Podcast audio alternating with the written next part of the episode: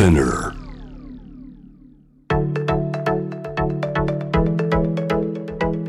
伊藤忠 Dear Life, Dear Future Brought to you by 伊藤忠 SDGs スタジオ伊藤忠 SDGs スタジオからシェリーがお送りしています Dear Life, Dear Future 今回お迎えするゲストは篠原智恵さんですよろしくお願いしますあのお仕事でもね、何度もご一緒してますけれども最後にお会いしたのは、はい。あの渋谷のはい。韓国料理屋さんでばったり。お互い冷麺を食べてる時に目が合うっていう。真夏の暑い時にずるずると「あら!」っていう。シェリーさんだと思ったらシェリーさんもね声かけてくださって。ねなんかね。でもその私あのやっぱりあの篠原さんとの思い出といえばやっぱり、あの私がやっていました「今夜比べてみました」っていう番組にはい。来ていただいた時に、ええ。私が大好きなシノラーファッションをさせていただいて勇気がありますいやいねやいやもう本当光栄でした。で当時の,、はい。あのシノラーの腕輪ですとかあと洋服を私も全部持っていますのでですよね。お持ちしたら完璧にシェリラーとしてもしこれあのリスナーの方で興味ある方がいらっしゃったらあのシェリラーって検索すると出てくる可能性が結構あります。うさぎかぶってランドセル背負って羽つけてかなりレベルの高いシェリラーをね。やりましたね。そうね。懐かしい。懐かしいですね。この時私お伝えしたか覚えてないんですけど、私本当にめちゃめちゃ好きであのすごい覚えてるんですけど中学に入った時にあのみんなクラスで初めましてじゃないですか中1の時って。ええ。で自己紹介の時に全員にこうなんかこう紙くら配られて、ええ名前とニックネームととか。こうなんか好きな教科はとかっていうのはって書く中で、あの尊敬してる人はっていうところに私篠原智恵さんって書いてあるんですよ。初耳です。言わなかったでしたっけそれ。そうだったんですね。もう本当に大好きえでどうしてですか？うちはもう家族全員大好きです。あ嬉しいもうなんかいつテレビに出てても、本当に元気いっぱいですごくポジティブで明るくてパワフルで、であのなんかまたちょっとあの長くなっちゃうとあれなんですけど聞きたいです。なんかすごいすあのこうポジティブでイエーイって感じなのにあのおバカじゃなかったじゃないですか。言葉選んで選んでその言葉ですね シェリーさん。なんていうんですか。ちゃんと線引きするところをすごいちゃんと線引きしてるのが私小学生ながらに見ててー。分かったんですけど、10代でしたもんね。17歳とかでしたね。うん。だからでも自分が夢中でやってるところをそんな小学校のシェリーちゃんが 冷静に見極めてしかも 憧れてくれるなんて 夢がある世界だなって本当に改めて思います大好きねで。した。今も大好きですけど当時のバラエティの中のシノラはすごい好きでした本当に。今シェリーさんね、はい。あのベイビーがねお腹にいらっしゃるということで今日プレゼント持ってきたんですけど手作りのスタイはい。今日ちょっと作ってあなんかビリビリって。手作りなんですか、はい私がデザインしたテキスタイルのガーゼで。で男の子でも女の子でもいいように。本当だ。ありがとうございます、はい。ピンクとブルーと面白い。なんかこうあのちょっとモードな模様というかかっこいい感じの模様ですよね。でも柄はすごい可愛らしい。これデザインしたんです。すごい。えこれ実際に販売されてるものなんですか？はい生地は販売されてますね、柔らかい。このままビってく顔拭けますね。そうですね。赤ちゃんの顔。嬉しい。ありがとうございます。待ちきれないで私がしちゃう。ちょっと小さいかもしれませんけど。と首入んないですねこれね 嬉しい。すいませんお気遣いいただいてあいりがとうごやこちらざいます。こそなこうやってつながって嬉しいですね。ねえ本当ですね。いやー小学校の時のシェリーに言ってあげたい。あなたいつかお祝いもらうんだぞ。シノラーと会うんだシノラーと会って。ぞってねねえ、すごいな。ありがとうございます。すいません。全然本題に入れず。いやいや今日はねもうクリエイティブな話と SDGs よの話もできたらと思ってます。なかなかこういうお話をもちろんクリエイティブなお話はたくさんされると思うんですけど、なんかこうあの SDGs の話と環境問題とかこういうことを改めてお話しするっていうのは、結構さどうですか？最近のことですか？そうですね。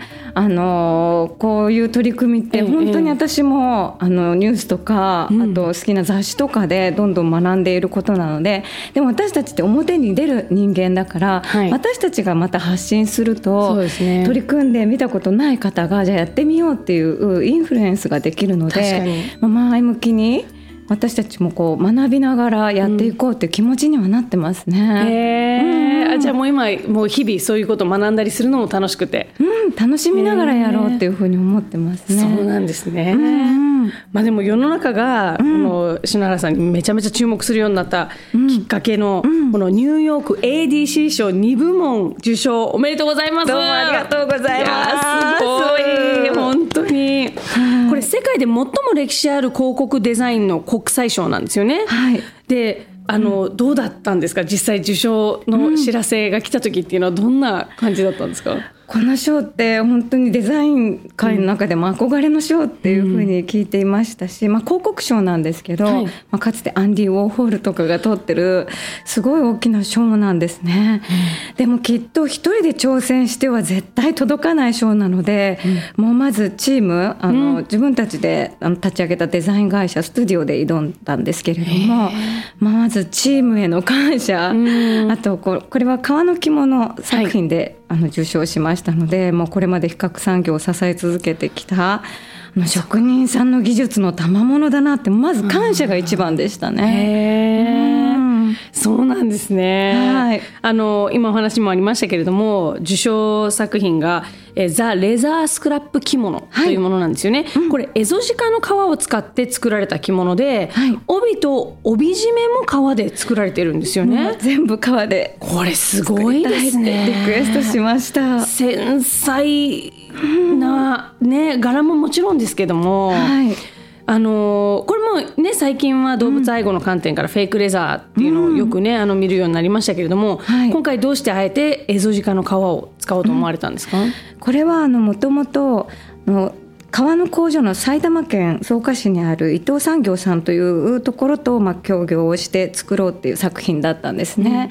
うん、でその革で着物を作るっていう、まあ、コンセプトを決めた時にどういった革がありますかっていうふうに言いましたらもうその草加市は100年続くその革なめしの、まあ、授業をされていてもう絹のような革を私たちは届ける自信があるっていうことで、その中で紹介されたのがエゾジカの革だったんです。で結構革ってね繊細な背景も持っているので、まあ、その辺りの話も聞きましたら、まあ、このエゾジカの革っていうのは森林被害防止のために捕獲された動物たちの皮を使っていると、うん、そして肉はジビエとなって私たちの食用となりその副産物の皮を使っているんですっていう背景を聞いた時に、うん、このプロセスも含めて全部届けたいっていうふうに思ったんですよね。で私は工場に出向いた時に、そのもう人生をかけて皮をなめして工場でもう3代続くその伊藤産業さんもそうですしそういう背景っていうのにすごく心が動いたんですね。なのでそういったまあ歴史みたいなものをもう全て作品にこう集めて、届けたらいいんじゃないかっていうことを、うん、まあ、コンセプト作りからしていったっていう形なんですよね。エゾジカの皮を使うっていうのが先に決まってたんですか？それとも着物を作るのが決まってたんですか、うん、着物を作るっていうのを最初に決めました。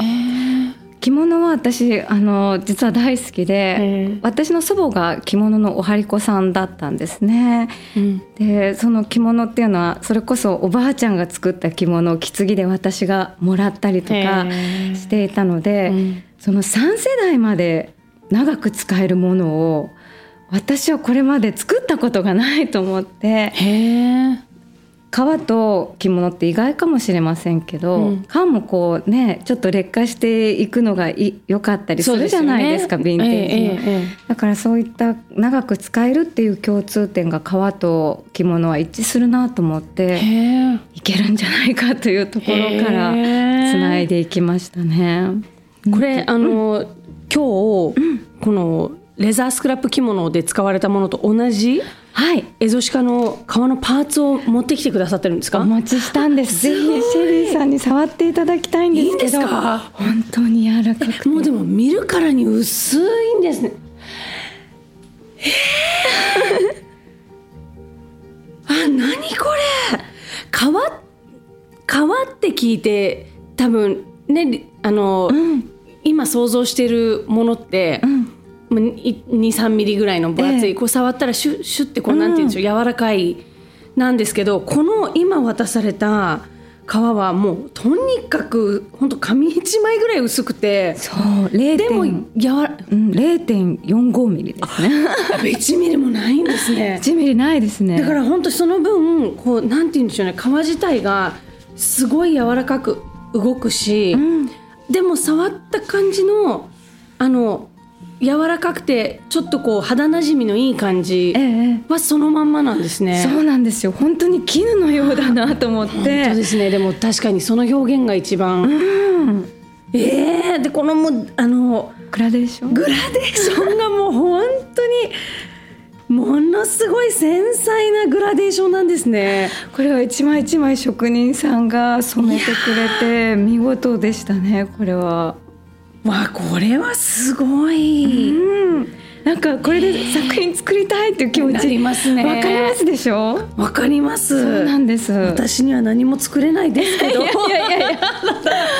触ってるとなんかこういろんなクリエイティブが湧いてくる感じはすごいわかる。えこれはもともとここういう質の皮をずっと作ってらっしゃったんですね？ここまで薄いのは、まあ、作品として作ることあんまりなかったみたいなんですけど、メガネケースとかってよく革でくるんであるじゃないですか。あ,、はいはいはい。の時にまあ使う薄さだとはおっしゃってましたね。でもせ製品化の時はなるべくこう厚くなるみたいなんですけれども今回はアートピースとして届けたいっていう、あの思いがあったので、ええ。まあ、それを貼り合わせて作ろう。そのためにはこの薄さにしようっていうのを検証しましたね。うわこれなんかどっか触れるところないのかな。触ってほしいそうずっとなんかこうなでなでしちゃいますね。なでなでしてます。そういやごめんなさい。大貴重なものなのにありがとうございます。でもこの触って痛くなるっていうのがまた動物のぬくもりの力というかね。そう,、いったこともあると思うんですようんね。うんでうん。もこうやってアートピースにすることで、ええ。まあ、皆さんがこう議論したり自分についての動物だったり環境の在り方っていうのを改めて考え直すいいきっかけにもなるのかなというふうに思いますので、うん。まあ、この技術を使って形にできたっていうことはすごく意味があったのかなというふうに思いますね。うん。そうですね、うん。これちなみに準備の期間も含めて完成までどのぐらい時間かかったんですか？これね約1年ぐらいかかったんですよ。そうですよね。はい、うん。で最初に着物作ろうって言った時に、ええ。もうまず、まあ、旦那協会さんの方が、はい。もう難しいですと、まあ、できませんっていう形になってでも作りたいんですって言って企画書を書いて、まあ、チームで。それなんでなんですか？あの、難しいですっていうのは。まず大きいのとそれをこう作れる、まあ、チームを探すとこから始めましょうっていうことでうん。それをこうできるランナーさんたちを探したんですね。ええでそこでも唯一これに対応できる方が、まあ、伊藤産業さんだっていうことで、うん。あの探していただくとこから始まってで実際ここまではできるけどこれはできますかっていうところから、まあ、リモートで当時はそうですね。時期がそうか。会議して、えで今回そのリモートで話した時に、まあ、うん。柄を決めていく上で、私たちはこの作品を作ることで、うん。まあ、課題を解決していく、うん。こうことをしたいっていうふうに言って、まあ、どういうことがあるかっていうその川の背景を聞いた時に、まあ、川ってもともとねこう川って独特なうん。形をしてるんですよ。こうちょっと地図のような。そうですよね。体の形のまま開いてるわけですもんね。はい。ええ。でその川の端をまあ廃棄し,、してしまう背景があるっていうことを聞いた時に、うん。じゃあこの作品でその問題を解決しようっていうところうんまでこう向き合っていこうって思ったんですね。でこの川の端が何かに見えないかって思った時にあ山の稜線に見えるなって思ったんですよ。でこの山の稜線のようにか川を組み合わせて面白い、ま水墨画のような一枚絵にすればきっと見たことのない景色が見えるはずだっていうことで、えー、私が図書館に行ってこう、うん、ちょっと水墨画なんかを検証したりして、はい、それをコンピューターで組み合わせたりしてじゃあ実際にそれができるのかっていうのを、まあ、うちのデザイナーに革を一枚一枚スキャンしてシミュレーションをしてっていうそれに半年ぐらいかけましたね。えそれは、うん、その実物をこう動かしたりするとかだとやっぱり難しいんですか？そのスキャンしてデジタルでやることに意味があるんですか、うん、実物だと、もうそれが実際サンプルを作る時点で無駄になってしまうじゃないですか。実際にそうか貼り付けちゃったりすると、ええ、なるほど。その皮はまあ、大変に貴重なものなので、はいはい、まあ、それをなるべくそう無駄を出さないために使ってるから じゃあコンピューターの画面上で一回シミュレーションしようっていうのに、うん、あの一枚絵で見たことのない山の水墨画の景色を着物のまあ180センチぐらいの長さを作るって結構大変なんですよ。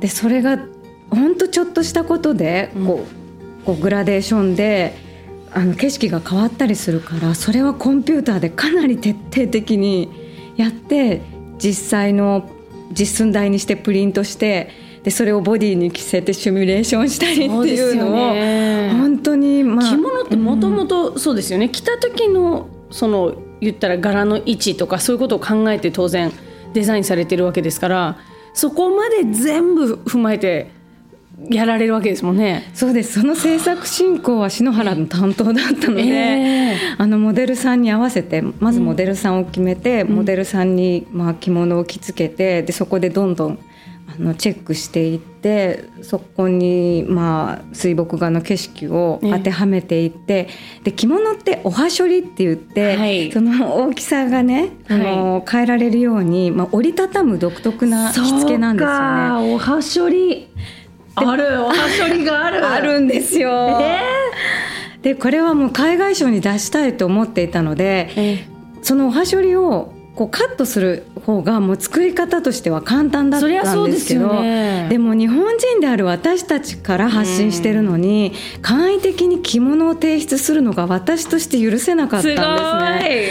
だからもう大変だけどおはしょり作ろうって言って素晴らしい。そこは頑張りました。いやだって違和感ありますのもうねあのおはしょりのない着物とか浴衣を見た時にこれは日本のものじゃないなっていうかまねっこのやつだなって思いますしでこれちょっとリスナーの方に伝わるかな？あの結局今篠原さんおっしゃってたように切れ端とかの切れ端って言っちゃっていいんですかね？その、はい、あの皮の切れ端みたいな部分を組み合わせてる分おおはしょりってこう折った時にピッて横線一本綺麗に折れなきゃいけないけど、うんはい、そんなに長いあの皮を使ってないってことですもんね。一箇所でピタって折れるように、ね、だから、うん、いろんな端がこう重なってる部分をおはしょりにしなきゃいけないのがすごい大変ってことですよね、きっと。そうなんです。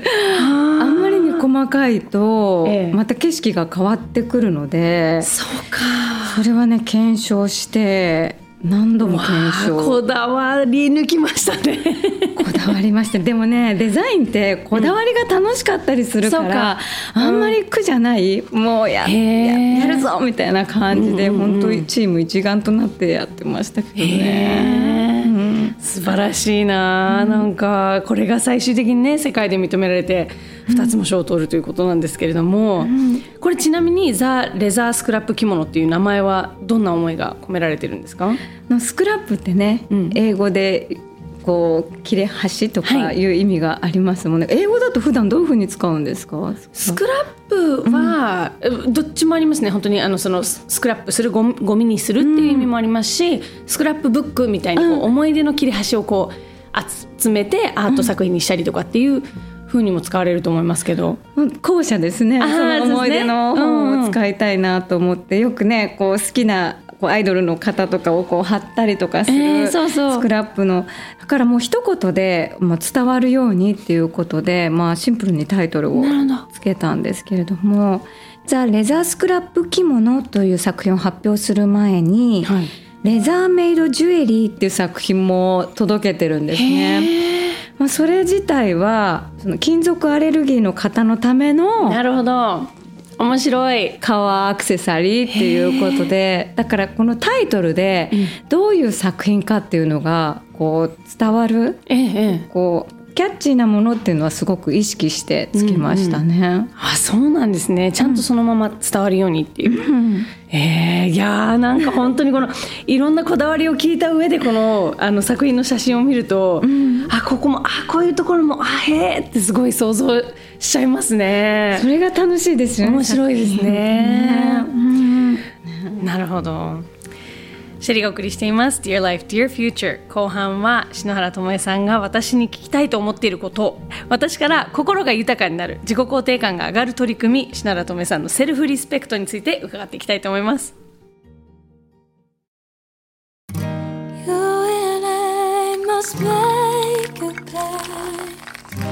朝おいしいコーヒーを飲むこと。頼んだ荷物が予定に間に合うこと。決まった時刻に飛行機が飛んでいくこと。一人で暮らす祖母の家の近くにコンビニがあること。地球の裏側に新しい道ができること。目の前の人の喜ぶ顔が見られること。誰かのために働けること。Dear ライフ。当たり前のことがずっと当たり前であるように。暮らす愛する商いする。伊藤忠商事。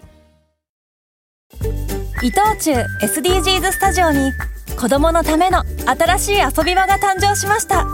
その名もキッズパーク。壁に耳を当てると聞いたことのない動物の声が聞こえたり初めて見る廃材でオリジナルのアートが作れたり子どもたちの発想を刺激しながら自然と SDGs に出会える場所を目指しました。難しいことは考えずまずは思いっきり遊びに来てください。青山の伊藤忠 SDGs スタジオキッズパーク。入場無料。事前予約制です。詳しくはホームページで。